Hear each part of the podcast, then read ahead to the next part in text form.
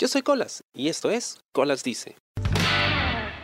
Damas y caballeros, yo soy Colas y esto es Colas Dice y estoy con uno de mis sextuiteros, si no mi sextuitero favorito, Made in Peru, John Anthony. Bienvenido al podcast. Esta es tu primera entrevista, ¿verdad? Sí, sí, es la primera entrevista que, que, me, que me hacen. Y de hecho, es curioso porque cuando conversábamos antes de, de, reunirnos ya, me decías que eres una persona bastante tímida. Y de hecho se te nota un poquito nervioso y es raro porque en tus videos eres una persona súper expresiva y súper eh, espontánea. Lo que pasa es que a veces este, nosotros como personas a veces creamos un personaje, lo cual no significa que seamos como en la vida real, ¿no? O sea, yo sí suelo ser muy tímido. Las personas que me conocen, las personas allegadas saben cómo soy. Pero quizás lo que yo realmente demuestro a través de videos, sí, en parte es una forma mi, eh, como como mi personalidad de manera sexual, sí, efectivamente, pero no soy esa percepción que doy hacia el público, no solamente como persona, también soy una persona que tiene sentimientos, objetivos y metas, ¿no? O sea, cosas así. Porque a veces uno puede creer de que una persona que tiene sexo en internet pues es un objeto sexual y que no es una persona y que no tiene sentimientos y que simplemente es como una muñeca inflable. Efectivamente, sí. Este, la gente tiene eh, esa sensación y cuando a veces las personas conocen en ese momento y me ha llegado comentarios que, como por ejemplo, que se asombran que sea muy callado y que no sea muy atrevido, porque algunos amigos que me, me mencionaron esos comentarios decían que esos chicos pensaban que yo era una perra o, un, o una zorra, porque en mis videos me muestro como tal cuando en la verdad este, soy una persona común y corriente que no a veces no gustaría ser tan notado, me gustaría ocultarme, pero soy consciente de lo que hago y entonces normal. Y ese lado que tú muestras en tus videos, que efectivamente no es como que muy más, o sea, es sensual, pero también a veces muy sexual y es como muy expresivo, no gimes bastante, o sea, demuestras bastante que le estás pasando bien. ¿Sientes que era algo que estaba dentro de ti que querías, digamos, exteriorizar, pero no tenías cómo? Eh, ¿Te refieres a por qué empecé a hacer esto? No necesariamente, sino que a veces, por ejemplo, cuando la gente se disfraza, ¿no? A veces eh, de repente habían cosas que tú querías expresar pero no puedes hacerlo eh, porque, digamos, te arroche o lo que sea. Pero cuando estás disfrazado, cuando tienes el disfraz, tienes la máscara, la capa y todo lo demás, entras en un personaje y puedes sacar todo eso que tenías dentro, ¿no? Que no puedes hacerlo con tu ropa de diario. Eh, no, o sea, siempre ha sido así. Siempre ha sido así de manera sexual. Eh, simplemente, la diferencia es que simplemente de lo que lo tenía privado lo pasé a público, solo eso. ¿Y tú veías mucho porno antes de empezar? Bueno, empecé mirando los famosos este, porno heteros, que fue lo que me llamó el morbo desde los 13 o 11 años aproximadamente en las cabinas de internet. Eh, sí, veía bastante, en ese tiempo habían los cassettes, los videocassettes, que a veces mis padres dejaban o encontraban unos videos y los tenían ahí y yo como curioso, como cualquier joven o adolescente, eh, lo veía y veía lo que era. Eh, también algunos canales de televisión por cable, recuerdo, no sé si en todos, bueno, acá estamos en Perú, el canal 99 en cable era un canal pornográfico. ¿Venus? Creo que sí que no se captaba muy bien, pero tenía que yo modificarle el contraste, las cosas, porque la verdad, aunque no sabía color, se veía solamente la silueta y que con eso me bastaba. Hay una había una técnica que yo nunca probé ya, pero decían que si calentabas la plancha y la acercabas al televisor, eso ayudaba a que se viera un poquito más. No, nunca escuché esa técnica, pero, o sea, ahorita me causa gracia porque te entiendo más o menos cómo uno quiere aprender. O sea, yo empecé modificando, no sé qué opción era de la tele, que te permitía hacer como frecuencias, no lo sé, pero en eso que uno modificaba se veía un poco, así sin sonido, uno miraba. Ya luego cuando llegó el internet un poco más fuerte, como que ya sí miraba y siempre me fijaba en la chica, ¿no? O sea, no porque me gustara la chica, sino, sí, miraba el pata, pero me gustaba ser la chica. O sea, o sea, como estar en su lugar, me generaba morbo.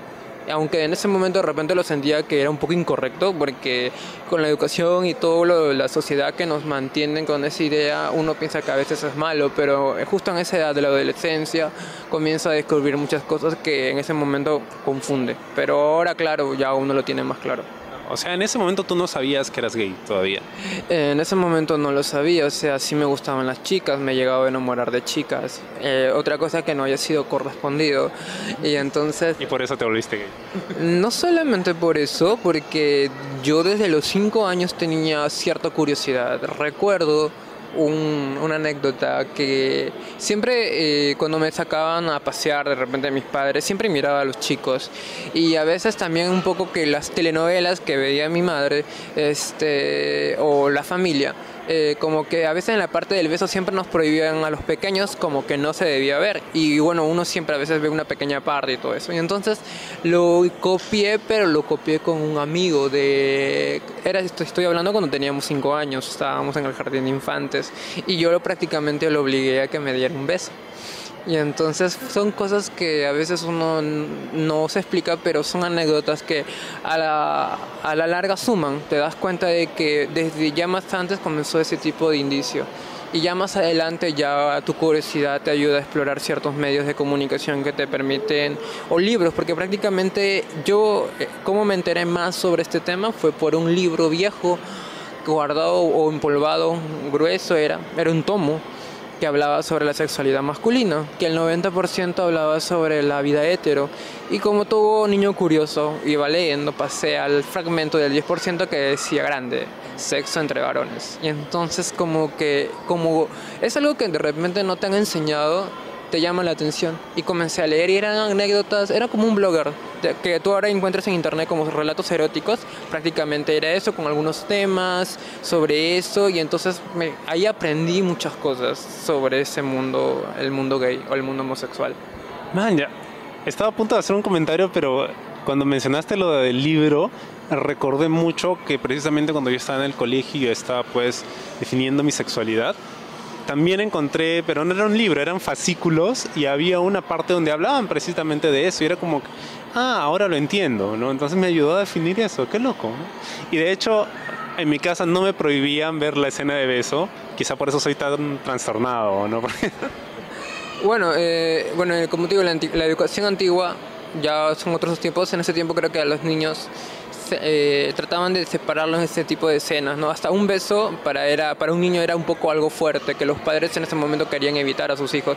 Ahora no, pues no, ahora es diferente, ya un beso es normal, o los juegos que hacen en esto es guerra y todos los niños están este, siguiéndolos, ¿no? Prácticamente ya es otro tipo de ambiente.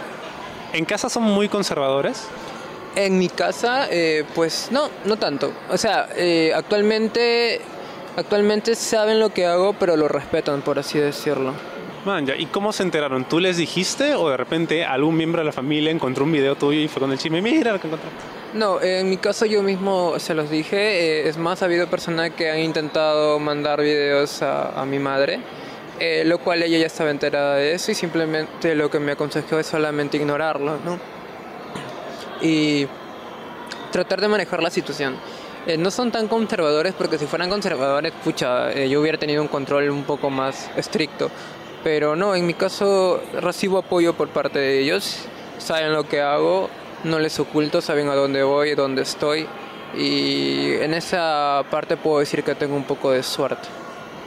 O sea, saben que estás en una entrevista en ese momento. Sí. Un saludo para la familia de John Anthony. Ok. Estoy tratando de no se preocupen, lo voy a devolver sano y salvo. Ok. ¿Hay algo en tus videos que te estaba comentando hace un rato que me gusta muchísimo porque hay muchísima, muchísima gente subiendo contenido porno amateur en Twitter. Es más, antes Tumblr era como que la red para hacer este tipo de contenidos y desde que censuraron a todo el mundo vino a Twitter y todo el mundo en Twitter está subiendo este tipo de videos. Y me gustan, yo sigo a varios chicos, pero tus videos yo sí siento que hubo como que un salto en la calidad de lo que haces porque generalmente los videos amateurs pues son grabados con una cámara en mano, no la calidad no es tan buena, que es parte del morbo, es parte del gusto, pero lo que tú estás, has estado haciendo últimamente es bastante bueno, es de muy buena calidad, tiene muy buenos tiros de cámara, las tomas son amplias, utilizas filtros y todo eso. ¿Cuándo decides porque tú empezaste también haciendo videos mucho más sencillos. ¿Cuándo decías subirle el nivel a tu chamba? Lo que pasa es que yo yo estudio comunicaciones y en parte el estudio que yo estoy llevando eh, me permite tener un poco más de conocimientos. No significa que los videos que yo haga menosprecien a los trabajos que hacen otras personas, otros tuiteros, porque sí, efectivamente, yo empecé con videos súper sencillos, pero también tratando de, de aplicar lo aprendido con tanto como lo que son planos, todas, eh, todas esas cosas que incluyen lo que es un material audiovisual. Entonces, poco a poco comencé a tratar de trabajar con lo que tenía. Eh, todos mis videos, como te digo, lo hago a través de mi móvil. Si tuviera una lacto de diseño, quizás lo podría hacer un poco mejor debido a que tengo conocimientos de edición y postproducción y todas esas cositas, ¿no? Y siempre es bueno ser creativo. Eh, creo que fue con más que todo adquiriendo ya un poco más de, o invirtiendo un poco más eh, en lo que es la cámara, también viendo el tema de la iluminación. Ten presente que una cámara puede filmar bien siempre y cuando haya buena iluminación si no hay iluminación el video o el producto sale mal. Correcto, entonces este traté ya de, de, innovar.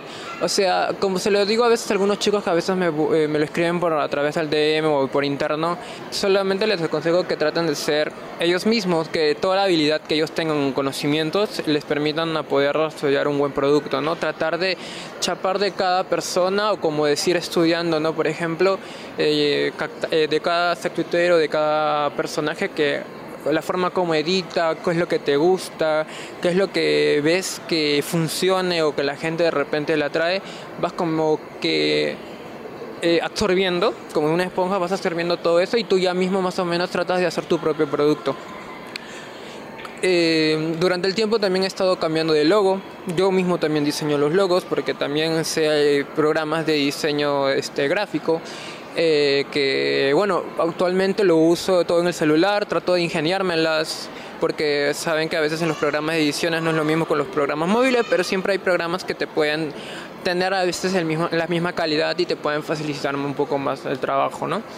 Traté de aplicar y la manera porque también decidí fue tratar de diferenciarme de lo que tú me acabas de decir de que no se viera tan amateur, o sea, sí, sigue siendo amateur, pero que sea, se vea de manera diferente, quise destacar por esa forma. Y creo que lo llegué a conseguir porque no es porque lo diga yo, sino porque los muchos comentarios que me han dicho de manera interna me, me, lo hacen saber, ¿no? Y eso me motiva a poder seguir innovando o, de repente cambiando algunas cosas que hago con mis videos.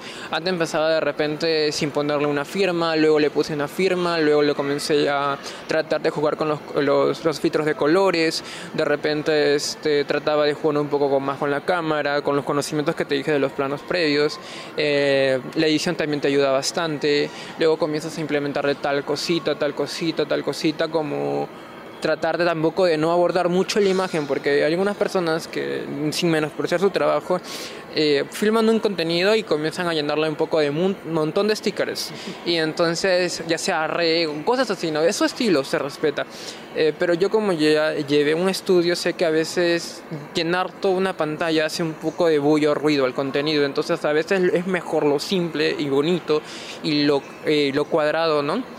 El encuadre que uno hace, el, armar y todo eso. Eh, el producto hace un mejor producto y se ve algo más bonito.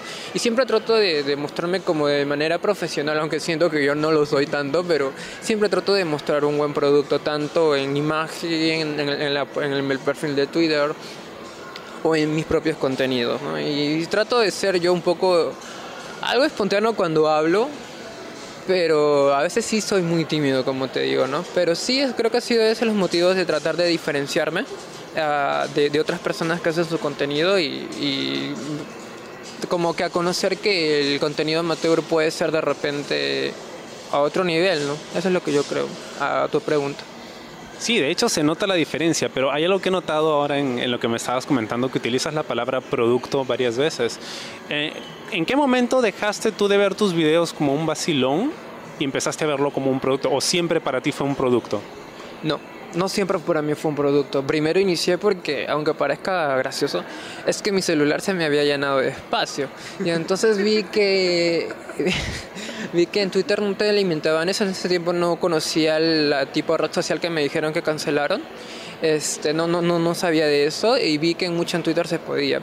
Entonces dije, bueno, voy a a subir un par de videos editándolo, cortándolo el tiempo, porque la verdad este, en Twitter no te permiten subir todo el material completo. Y entonces dije, bueno, primero empecé a cubrirme el rostro, que así empecé. Creo que todo el mundo empieza así. Ya depende de uno si decide quitar la banda. Cuando yo empecé como a publicar más contenidos, a captar más seguidores, Hubo un seguidor siempre escondidas eh, que creo que era de México porque fue lo que me dijo, me dijo, ¿cuánto me vendes ese video completo? Entonces, como yo siempre lo subía por hobby, no sabía un poco el tema de precios y no sabía cómo venderlo. Eh, antes ya tenía, menos mal, una cuenta de PayPal, sabía cómo usar la cuenta de PayPal y justo este, esta persona me, me decía que tenía esa cuenta de PayPal. Entonces, de repente como yo era nuevo, yo le, le mandé un precio, por ejemplo, 40 dólares. Y el señor me las pagó. Me los llegó a pagar y le mandé el enlace. Traté de ingeniármelas también eh, para poder mandar un contenido completo, lo cual a veces suelo usar Drive o Mega. De ahí yo más o menos ya tenía ese conocimiento de esas nubes que te sirven para poder compartir contenido.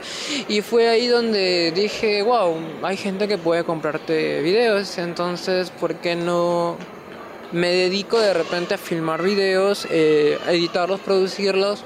Y bueno, venderlos, ¿no? Y comencé a captar seguidores, también comencé a cantar clientes que me compraban. Y la clave para que esto funcione es siempre ser honrado, porque mucha gente cuando hace todo por vía online, siempre va a tener una desconfianza. Y yo aplico un método de que primero la persona me tenga que hacer un depósito, me muestre lo que es el voucher, en este caso, o el voucher o la foto de captura de pantalla de la transacción, y yo procedo con el tema del envío del link de descarga.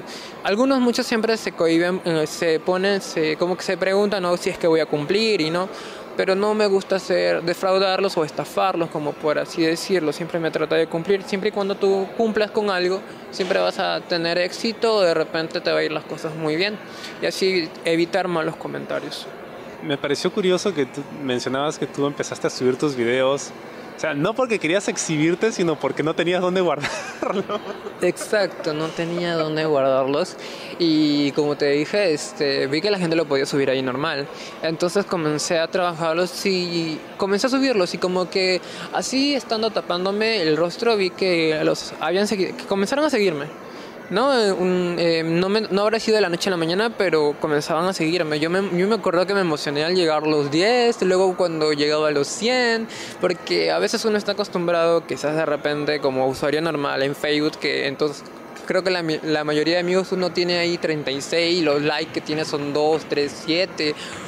Si llega a 10 es un wow, si llega a 6 es wow, pero entonces para mí fue un poco más rápido, eh, también me sorprendió bastante y entonces este, así como algo que lo usé como para poder guardar en mi contenido se convirtió poco a poco en algo que actualmente yo lo considero como mi trabajo. ¿Tú antes tenías esa inquietud por exhibirte y que te vean o es algo que se dio simplemente de forma orgánica? Creo que fue de un momento a otro, no lo tenía pensado todos mis videos, aquellos que me siguen de repente desde antes que empezara, saben que yo inicié tapándome, poniendo una venda borrosa en mis ojos y entonces es, cuidando la imagen también del activo, que actualmente hasta el momento lo hago. Y simplemente yo decidí quitarme la venda, ¿no? Eh, fue más que todo un tema de una decisión diciendo de a ver qué pasa. Eh, si me va bien así tapando, eh, tapándome el rostro, ¿qué será si me lo destapo, no? Eh, y cuando me lo destapé, mis, mis seguidores comenzaron a seguirme. Quizás al inicio fue por un tema de seguidores. Y quería de repente hacerme yo conocido a través del mundo gay, que acá hay en Lima. Eh, pero bueno, entonces este, yo lo, lo, vi de manera normal, no sentí ningún tabú por parte de eso. Y seguí con lo que ya estaba haciendo, ya me había descubierto y tenía que seguir adelante. Porque sentía que podía que podía hacerlo mejor, que podía que podía ser diferente y que podía siempre brindar un buen producto, a pesar de de repente que no tenga el cuerpo que, que todo el mundo que de repente me dice que no tengo, porque soy realista, yo no, no tengo el gran cuerpo que digamos, pero eh, siento que, no sé, siento que algo he jalado con, con el público que le gusta el contenido que hago, ¿no? de repente es mi forma como me expreso de manera de morbo, morbosa en, en, mis videos.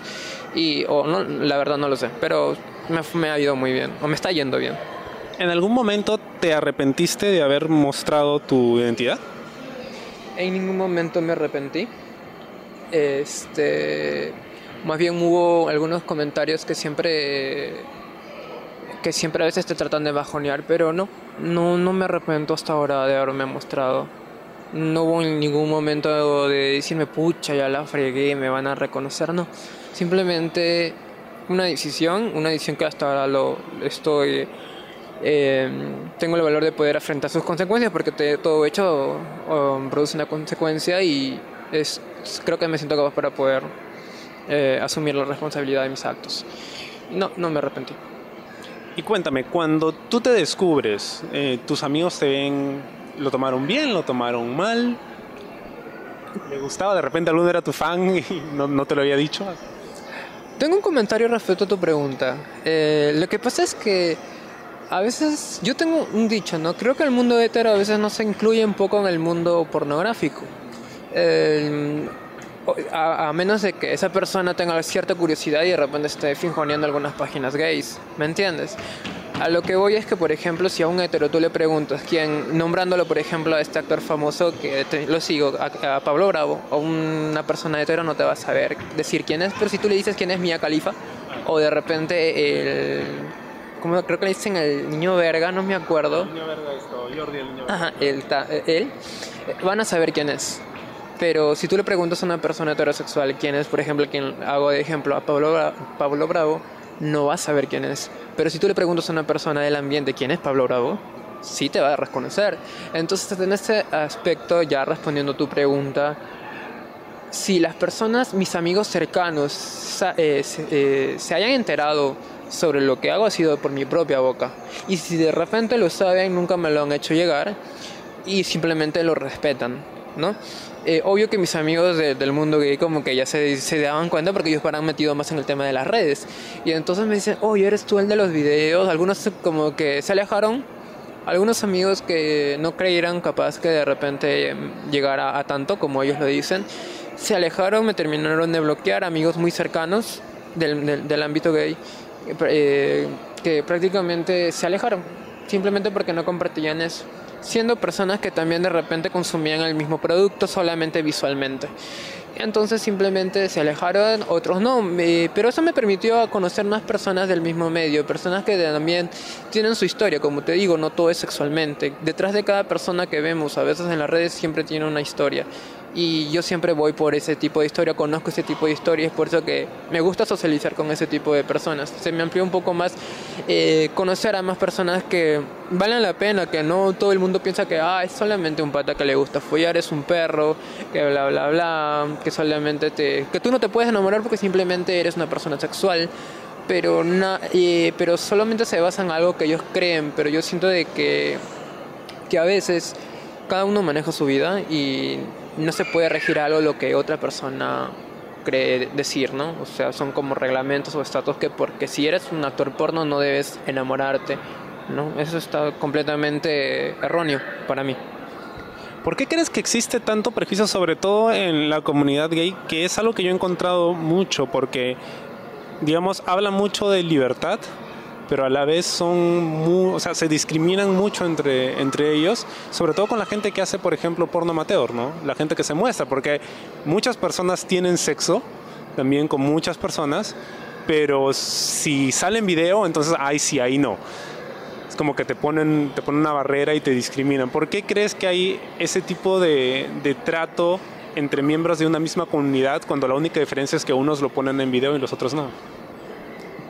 Posiblemente porque de repente como eres su amigo y no quieren de repente que hablen mal de porque se junta de repente con, con esta persona que pueda hacer este tipo de contenidos, no quieren de repente verse mal, quieren guardar una imagen que se vea bien ante la sociedad, ¿no?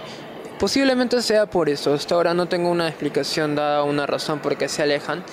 Eh, cuando somos personas normales o de repente, bueno, hay un dicho, ¿no? Este, dime con quién andas y te diré quién eres, de repente también sea por eso. Que tú eres conocido con una persona, ya tienes una amistad, tu familia se conoce y de repente ven este tipo de cosas como que con quien te estás juntando, posiblemente también haya sido uno de los motivos de que se alejen o no los quieren que lo vean como una persona promiscua que está al costado de, de otra persona y entonces de repente ellos quieren formar una relación y su pareja de repente como que no lo va a ver algo serio. Posiblemente, no lo sé, no lo tengo muy claro. Cuando tú empiezas a hacer porno, ¿había algo que tú creías de los actores porno y de la industria del porno que cuando tú empiezas a, hacer porno ya te das cuenta de que no era cierto? Aún sigo siendo que estoy haciendo solamente porno amateur, no un porno profesional, porque se, soy realista respecto a eso. Mm, no creo, porque trato de mostrarme en los videos todo lo que yo siento, o sea, lo muestro. Ah, quizás sí, a veces uno a veces siempre ha pensado que el porno es tal cual como tú lo ves. Efectivamente bien puede ser sí y bien puede ser no. Obvio creo que en un trabajo de producción más profesional es muy diferente porque lo que a veces un video puede durar 15 minutos en medio puede durar más de dos horas. Eso es un trabajo ya de profesional de manera postproducción, escenas, está, está dirigiéndolo. Pero no, o sea, creo que es una forma de cómo poder expresarte, supongo. Más que todo eso, no creo que haya una diferencia respecto a lo que las personas pornográficas, de repente los que se dedican en la industria de, hacer pornografía, sea muy diferente a lo que yo hago, creo, ¿no? Algo así. En un momento mencionabas que tú también tomabas algunos referentes y seguías algunos actores o actrices o eh, empresas de porno para tener ideas para tus propios videos. ¿Quiénes son esos referentes? No prefiero mencionarlos porque de repente pueden estar luego comparándome de que eh, yo surgí para gracias a, quién y todo eso, ¿no? Entonces no lo voy a mencionar, pero los que puedo decir más o menos ya de empresas grandes, porque sí, efectivamente, yo jalé de algunos tuiteros en ese momento de empresas grandes, conocidas no, pero algunos actores que aún no me sé el nombre me, llamaba la atención. A Pablo Bravo lo conocí, eh, lo conocí de manera visualmente este, por sus videos, creo que fue por X videos o, algo así, y luego ya en Twitter. Y veí eh, en él como a lo que yo también a veces quisiera hacer, o sea, manejar una productora aquí o de repente en el extranjero. O sea, en él veo también algo, lo que de repente también estoy buscando, ¿no? Hacer algo propio, eh, empezar de lo bajo y, y poder de repente este, llegar a sobresalir y de, que la gente piense de que no fuiste uno más del montón, sino que hiciste algo y que la gente lo reconoce y valore el trabajo de uno. Hay muchas cosas que todavía quiero preguntarte, John, así que vamos a volver con una segunda parte de esta entrevista. Eh, pero antes de cerrar, me gustaría que le cuentes a la gente dónde pueden encontrarte, dónde pueden seguirte, dónde pueden ver tus videos. Correcto, me pueden seguir en Twitter. Eh, en mi primera cuenta principal oficial es arroba pcb mayúscula aronil minúscula ja. La segunda es arroba John Anthony minúscula 69 y por tercera que tengo que recién lo he creado porque me ha pasado que me han cerrado la cuenta porque me han denunciado algunos envidiosos. Es arroba John Anthony XXX, triple X. Y en Instagram es arroba John Anthony Perú. Todo eso. Sí, ya es prácticamente la costumbre uno que hace y, bueno, solamente deja fluir todo. Ah, ¿y dónde pueden comprar tus videos?